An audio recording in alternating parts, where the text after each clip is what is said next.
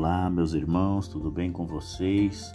Estamos iniciando mais uma semana do plano de leitura da Bíblia em 200 dias, nossa 18ª semana. E hoje é o nosso dia de número 120. Nós lemos o livro de Isaías, do capítulo 36 ao capítulo 42. Em Isaías capítulo 36, o profeta relata a ameaça feita pelo rei da Síria, Senaqueribe, depois que Ezequias ficou satisfeito com o apoio militar do Egito, ele deu o passo ousado de se rebelar contra o Senhor Supremo, a Síria. Ele declarou sua independência da Síria, recusando-se a pagar mais tributos. Depois de lidar com as rebeliões em outros lugares, o exército assírio, sob o novo rei Senaqueribe, partiu para atacar Jerusalém. Quando Ezequias soube que o inimigo havia conquistado o interior da Judéia e estava se aproximando de Jerusalém, ele rapidamente preparou as defesas da cidade e cortou qualquer abastecimento de água fora da cidade que pudesse ser útil para os exércitos sitiantes. Ao ver o tamanho do exército assírio, Ezequias lamentou ter se rebelado e se ofereceu para pagar a Senaqueribe qualquer quantia que ele exigisse. Senaqueribe pegou uma grande quantia em dinheiro, mas depois declarou traiçoeiramente que pretendia punir Jerusalém de qualquer maneira. Ele enviou alguns de seus principais oficiais para tentar persuadir Ezequias a se render, apontando a inutilidade de confiar na ajuda do Egito. Os assírios passaram a dizer que depender de Deus era igualmente inútil, pois o próprio Deus era quem os havia enviado para destruir Jerusalém. Suas declarações é, mostraram que eles tinham um entendimento incorreto da religião de Judá, mas se sentiam confiantes de que nem o Deus de Judá, nem o exército de Judá poderia resistir a eles. Quando descobriram que os líderes de Jerusalém não estavam dispostos a cooperar, os oficiais assírios se voltaram para o povo. Eles tentaram ganhar a aprovação do povo prometendo um bom tratamento para eles, se abandonassem Ezequias e se rendessem incondicionalmente. Eles causaram sua própria ruína, no entanto, insultando o Deus de Israel. Eles alegaram que o Deus deles não era o melhor do que os deuses das outras nações que a Assíria já havia derrotado e desafiaram a resgatar Jerusalém de seu cerco esmagador. Apesar das promessas e ameaças dos assírios, as pessoas comuns permaneceram leais a Ezequias. Em Isaías, no capítulo de número 37, vemos um dos relatos mais belos de toda a história do povo de Deus. Ezequias agora percebeu seu erro em ignorar Isaías e confiar no Egito, em um reconhecimento humilde, mas aberto, de que a situação de Judá era desesperadora ele pediu a Isaías que apelasse a Deus por ajuda. Isaías assegurou a Ezequias que Deus não toleraria que a Assíria zombasse dele. Quando os assírios se retiraram temporariamente de Judá para lidar com um ataque inimigo ao sudoeste, eles enviaram uma carta renovando suas ameaças.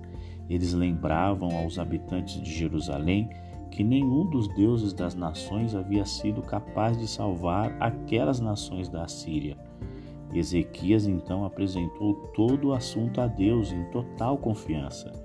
Embora desejasse ser libertado dos assírios, ele também se preocupava com a honra do nome de Deus.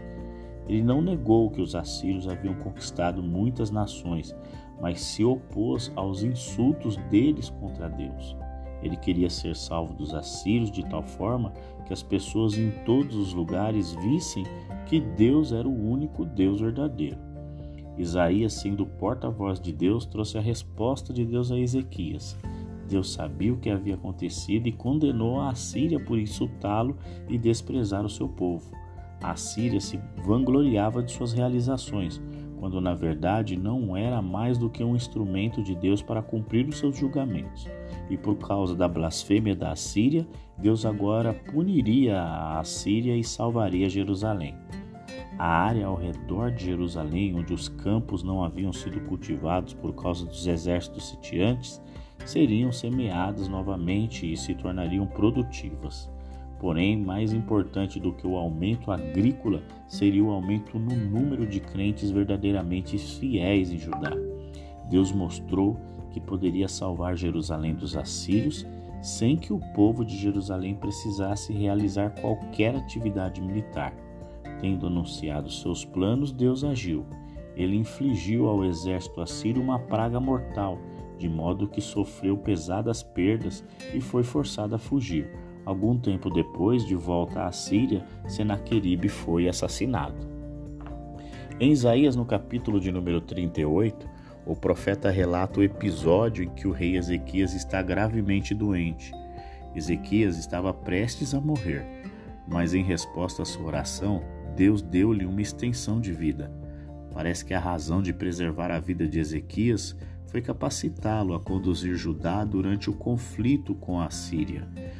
Deus deu a Ezequias um sinal milagroso para confirmar que essa extensão de vida estava de acordo com a vontade divina. Ezequias então cantou um salmo de louvor a Deus por sua recuperação. Ele esperava morrer e sua falta de conhecimento da vida futura não lhe deu motivo para a alegria. A vida parecia-lhe tão curta.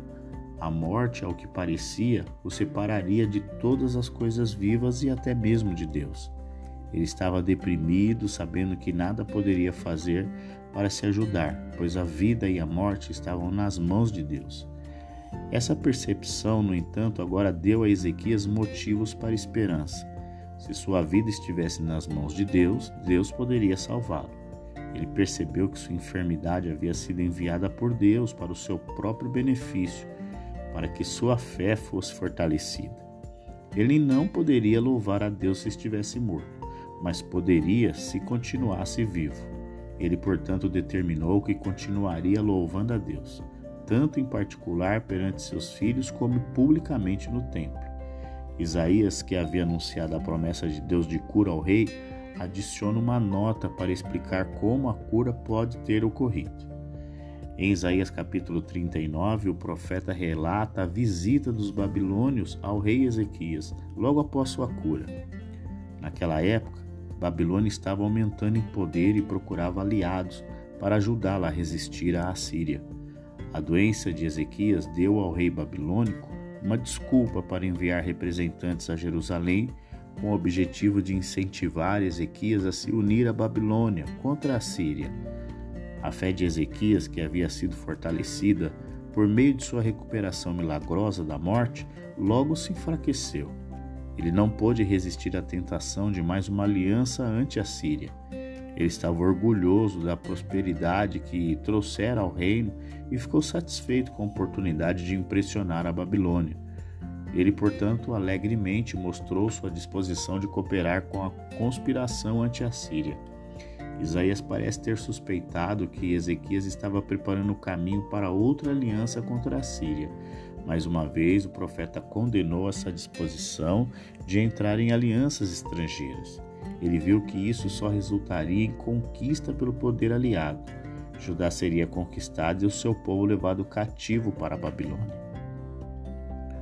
Em Isaías capítulo 40, o Senhor Deus revela ao profeta que haverá dias em que um caminho será preparado para o Senhor no deserto. De acordo com o costume israelita, quando os membros de uma família recebiam uma herança do pai, o filho mais velho recebia o dobro da quantia que os outros recebiam. A nação de Israel, sendo filho primogênito de Deus, da mesma forma recebe o dobro de Deus, tanto em punição como em bênção. A punição do povo pode ser levado cativo para a Babilônia é a prova de que ele ainda é o filho primogênito de Deus e que ele ainda tem um amor especial por eles. Agora que ele lidou com seus pecados, ele está pronto para abençoá-los novamente. Assim como as pessoas preparam uma estrada tranquila para um rei quando ele atravessa o país, Deus preparou o caminho para que seu povo retorne à sua terra. Sujeitos leais podem assistir a uma procissão real, mas o mundo inteiro observará quando Israel retornar à sua terra natal. O profeta, representando a Nova Jerusalém, anuncia essas boas novas aos cativos. O que as pessoas fazem não é confiável e é temporário, mas o que Deus faz é confiável e permanente. A restauração de Jerusalém arruinada e o reagrupamento da, da Israel dispersa é, é certa porque Deus o fará. Por seu grande poder, Deus vencerá o inimigo. Sua recompensa será desfrutar da comunhão com o seu povo novamente, cuidando deles como um pastor cuida de suas ovelhas. Se houver qualquer dúvida sobre a capacidade de Deus de restabelecer Israel em sua terra natal, o salmo de louvor que se segue afasta essas dúvidas. Deus é o grande Criador, o universo parece insignificante em comparação com Ele. Ele faz o que quer sem qualquer ajuda ou conselho de suas criaturas. Israel não precisa temer a Babilônia ou qualquer outro povo poder governante pois as nações também são insignificantes e impotentes diante dele. Que absurdo, portanto, que as pessoas façam ídolos sem vida e confiem neles em vez de no Deus vivo todo-poderoso. O povo de Deus não precisa temer os deuses da Babilônia, visto que Deus criou tudo e governa sobre tudo. Os líderes das nações são tão impotentes diante dele quanto formigas ou gafanhotos. Eles são tão facilmente destruídos quanto a grama seca. Na terra ou nos céus, Deus controla tudo. Em vista de tudo isso, os exilados judeus não precisam ficar desanimados, pensando que Deus não quer ou não pode ajudá-los. Ele não os esqueceu e nem perdeu seu poder. Por meio dele, os fracos podem se tornar fortes. Aqueles que confiam em sua própria força irão falhar, não importa o que quão capazes possam parecer. Mas aqueles que confiam em Deus serão constantemente fortalecidos por seu poder, que os conduzirá vitoriosamente. Em Isaías, no capítulo de número 41, o Senhor denuncia a construção dos ídolos entre seu povo. Naquela época, Ciro da Pérsia estava expandindo seu império ele havia conquistado todos os países ao norte e ao leste e agora estava ameaçando a Babilônia. O profeta imagina Deus chamando as nações para se reunirem diante dele e fazendo-lhe uma pergunta: quem é que incitou Ciro a realizar esta conquista? A resposta é Deus. À medida que os exércitos de Ciro se aproximam destas nações, o povo entra em pânico e, em sua aflição, invoca a proteção de seus deuses. Isaías retrata os ourives e os outros artesãos ajudando e encorajando uns aos outros enquanto trabalham horas extras para atender à grande demanda por ídolos. O povo de Israel, em contraste, é o povo do Deus vivo. Ele os escolheu há muito tempo e não os esqueceu. Ele está sempre presente para fortalecê-los e protegê-los. Eles não precisam temer seus inimigos, pois Deus lutará por eles e nenhum inimigo pode resistir a ele. Pelo poder de Deus, Israel será vitorioso. Como um fazendeiro debulha o trigo, Israel esmagará e espalhará seus inimigos. Deus responderá às orações de seu povo e fornecerá a eles tudo o que eles precisam para uma vida saudável e próspera. Seus dons graciosos serão uma demonstração de seu caráter que todos podem ver. Deus então desafia os deuses das nações a provar seu poder, prevendo os eventos vindouros. Eles não são apenas incapazes de prever o futuro, mas também não conseguem nem mesmo relatar o passado. Ele os desafia a provar sua existência, fazendo qualquer coisa, boa ou má, mas novamente eles são incapazes. Eles não têm vida. Deus mostra que ele prediz corretamente e age decisivamente. Nenhum dos deuses das nações predisse a conquista de Ciro, mas o Deus de Israel sim. Esses deuses não podem prever eventos e nem responder perguntas. Sendo sem vida, eles não podem enganar aqueles que os adoram. Chegamos ao nosso último capítulo hoje, Isaías, capítulo de número 42.